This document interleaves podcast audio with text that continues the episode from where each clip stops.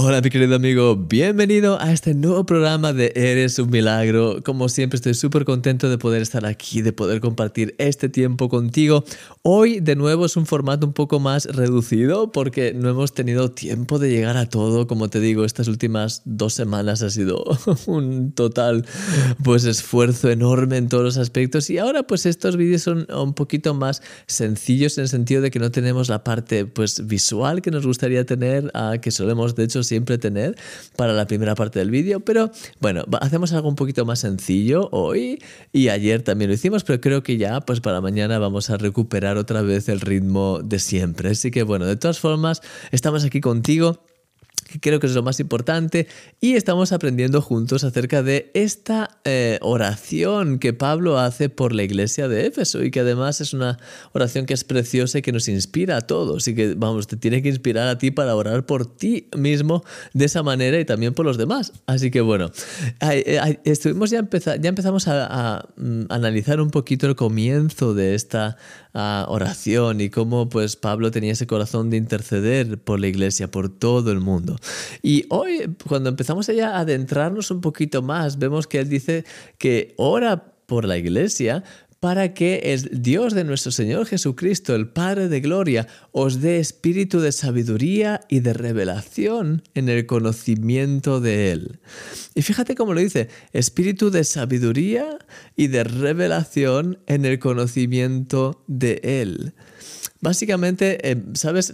La revelación y la sabiduría son dos cosas que son imprescindibles en la vida cristiana. La revelación eso que te permite darte cuenta de algo que no habías visto antes, que estaba ahí, pero que no lo habías percibido antes. Como por ejemplo eh, el apóstol Pablo, eh, bueno, perdón, el apóstol Pedro, cuando tuvo esa visión de los animales, del lienzo con los animales, y luego, pues eh, justamente en ese momento Cornelio vino y tuvo que ir a la casa de Cornelio y vieron que de hecho el Espíritu Santo cayó sobre ellos. Pues sabes, ah, el, el apóstol Pedro no había entendido no, no tenía claridad sobre el tema de qué es lo que Dios iba a hacer a nivel de iglesia con los gentiles. De hecho, para ellos Jesús había venido para salvar al pueblo judío, para que pues era el Mesías prometido, pero no tenían un concepto claro de qué iba a ocurrir con los gentiles. Aun, si, aun cuando Jesús ya había hablado al respecto y ya les había dicho que iban a ir a todas las naciones y todo esto, pero Ah, tenían todavía la idea de que eh, el, mensaje era para los judíos, únicamente el, pues, el, mensaje de salvación, la nueva vida en Cristo, iba a ser solo para los judíos, es lo que ellos pensaban. Sin embargo, a través de la experiencia que Pedro tuvo en ese momento final y al ver la, consecuencia físicamente de que todos esos gentiles eran, eran bautizados en el, en el Espíritu Santo, se dieron cuenta, tuvieron la revelación de que en efecto el mensaje de, Jesús no era solo para los judíos, sino que era para todo el mundo. Y a raíz de esa experiencia, pudieron comprender y por fin a nivel de, iglesia globalmente, pues, ah, pues, se dieron cuenta de que tenía que tener también una parte de, ministerio para los que no eran judíos, para los, eh, y ahí es en ese contexto en el cual el apóstol Pablo, ahora sí, antes era el apóstol Pedro y ahora el apóstol Pablo, es llamado por Dios y tiene ese llamado hacia los gentiles. Y entonces ahí ya se confirma todavía más esa revelación. Pero ves, no tenían la revelación porque ellos desde siempre, para ellos, el pueblo de Israel era el pueblo de Dios y solo dentro del pueblo de Israel estaban esperando al Mesías. Hizo falta que ocurriese esa, ese evento para que pudiesen finalmente entender. No es que hubo una revelación de algo nuevo necesariamente, ya estaba incluso profetizado en el Antiguo Testamento que los gentiles iban a recibir también, ¿sabes? Para ti, mi querido amigo que nos ves, si eres quizás un poco más nuevo, pues ah, el hecho de gentiles o de judíos, pues los judíos es el pueblo de Israel y los gentiles son aquellos que no son judíos. es decir, todo el mundo, salvo los judíos. Entonces, bueno, que para resumir, que fueron capaces de entender que de hecho ah, con esa experiencia que tuvieron fueron capaces de tener la revelación de que Dios quería pues ah, realmente salvar a todo el mundo.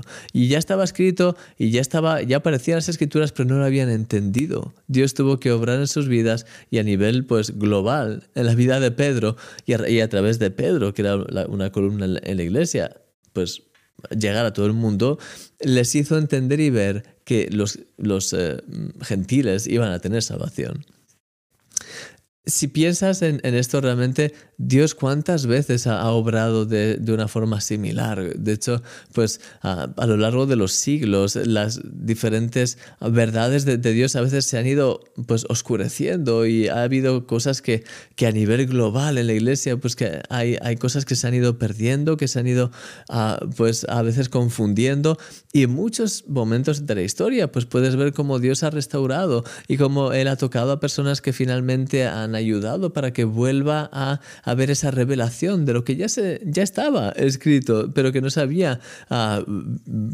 por así decirlo, la gente no estaba caminando en esa verdad. Entonces, la revelación es algo que es clave. En nuestras propias vidas, yo he experimentado en mi propia vida muchas veces el tema de quizás saber algo, pero no tener demasiada claridad al respecto. Un tema, algo relacionado con, con la vida cristiana, con las escrituras, no tener demasiada claridad y de repente un día sin casi darme cuenta, pues de repente, ¡pum!, me, viene algo, me viene una idea, un concepto que no, no, había visto antes y que me permite ver todo mucho más claro y que además cuando lo, analizo, de hecho, está en concordancia con otras cosas, incluso con otras pues, predicaciones de otras personas. Es decir, que al final todo va, ah, al, final esa revelación va tomando forma en nuestra vida y nos permite eh, restaurarnos cada vez más en la presencia de Dios, entender más su corazón, tener una nueva imagen, una nueva idea de quién es Él en verdad y de cómo actúa y de cómo opera. Así que, mi querido amigo, eso es a nivel de revelación, pero luego está la sabiduría, que es precisamente ese, esa sabiduría, ese conocimiento de qué es lo que tengo que hacer ahora. Y a veces nos falta esa sabiduría y no sabemos muy bien qué hacer y cuál es el siguiente paso, pero en el Señor con su, con su sabiduría, cuando nos agarramos a Él y empezamos a orar y tener esa convicción de corazón de que Él está con nosotros, de que Él está obrando, ¿sabes? En medio de ese intercambio divino, ahí el Señor quiere mostrarte y darte sabiduría. Y de hecho, en mi caso, pues puedo decirte que de una forma no intencional en el sentido de que, oh, es verdad, eh, Efesios capítulo 1 dice que tengo que orar por esto, así que voy a orar por ello. Sabes, no ha sido nunca así realmente en mi, en mi caso. Eh, ahora cuando veo este pasaje, ah, pues me permite tener las cosas más claras, pero la verdad es que yo desde hace años y años y años siempre he estado pidiendo al Señor, Señor, muéstrame más tu corazón, ayúdame a entender más qué es lo que quieres decir, Señor, dame sabiduría de qué es lo que tengo que hacer. Y eso es una, oración constante de que eh, en cualquier momento del día, en cualquier situación, en cualquier momento, y sobre todo en momentos más especiales como quizás pues, eh, en mis tiempos de conexión con Dios, en el lugar secreto, o, ¿sabes? Ahí es cuando ah, pues realmente ah, quizás puedo más intencionalmente orar por esa sabiduría y esa, y esa revelación. Pero en el día a día siempre estoy pidiéndole al Señor en el fondo, revelación y sabiduría, diciéndole, Señor, muéstrame, revelación, hazme entender, revelación, ayúdame a estar más y más cerca de ti, revelación, y Señor, dame sabiduría, sabiduría, para eh, poder hacer todo lo que tengo que, que hacer, qué es lo que tengo que hacer aquí, Señor, cómo tengo que aplicar esto, sabiduría. Así que puedes ver que en mi caso, pues estoy de una forma muy, muy natural. En cualquier momento, en cualquier situación que me vea un poquito así estancado, e, inmediatamente, Señor, ¿qué es lo que tengo que hacer aquí? ¿Qué es esto? Dame sabiduría. Y como te digo, es algo que no es forzado, es algo que llevo haciendo desde hace años y fluye de una forma natural, porque para mí es una necesidad. No, no a ver, no tengo esa independencia de Dios de de sencillamente ir en mi mente, en mis planes y, y, ya está, sino que al contrario, necesito siempre, tengo ese, siempre ese clamor y es que, es casi como una carga en mi corazón, en serio. El hecho de que cuando no veo claro algo, sencillamente oro y, y dejo que mi corazón se, se, sabes, que se descargue en la presencia de Dios, que mis dudas, mi ansiedad, mi inseguridad se descargue automáticamente en la presencia de Dios para así recibir su revelación, para así recibir su paz para así recibir su sabiduría del cielo. Y lo mejor es que siempre que lo hago, al final funciona. Dios actúa y Él obra y Él guía los pasos y Él mueve todas las cosas para que al final eh, obren para bien para aquellos que, aman a Dios. Y cuando eres capaz de estar lleno de, ese gozo, de esa presencia de Dios, de, de todo lo que viene de Él, ahí, mi querido amigo, es cuando eres capaz de poder experimentar esta revelación, esta sabiduría y de sencillamente estar atento a lo que quiere decirte. Mi querido amigo, voy a orar por ti. Señor, te doy gracias por cada uno de mis amigos, de mis hermanos que está viendo este programa. Gracias porque estás con nosotros, porque nos amas de una forma tan increíble, tan maravillosa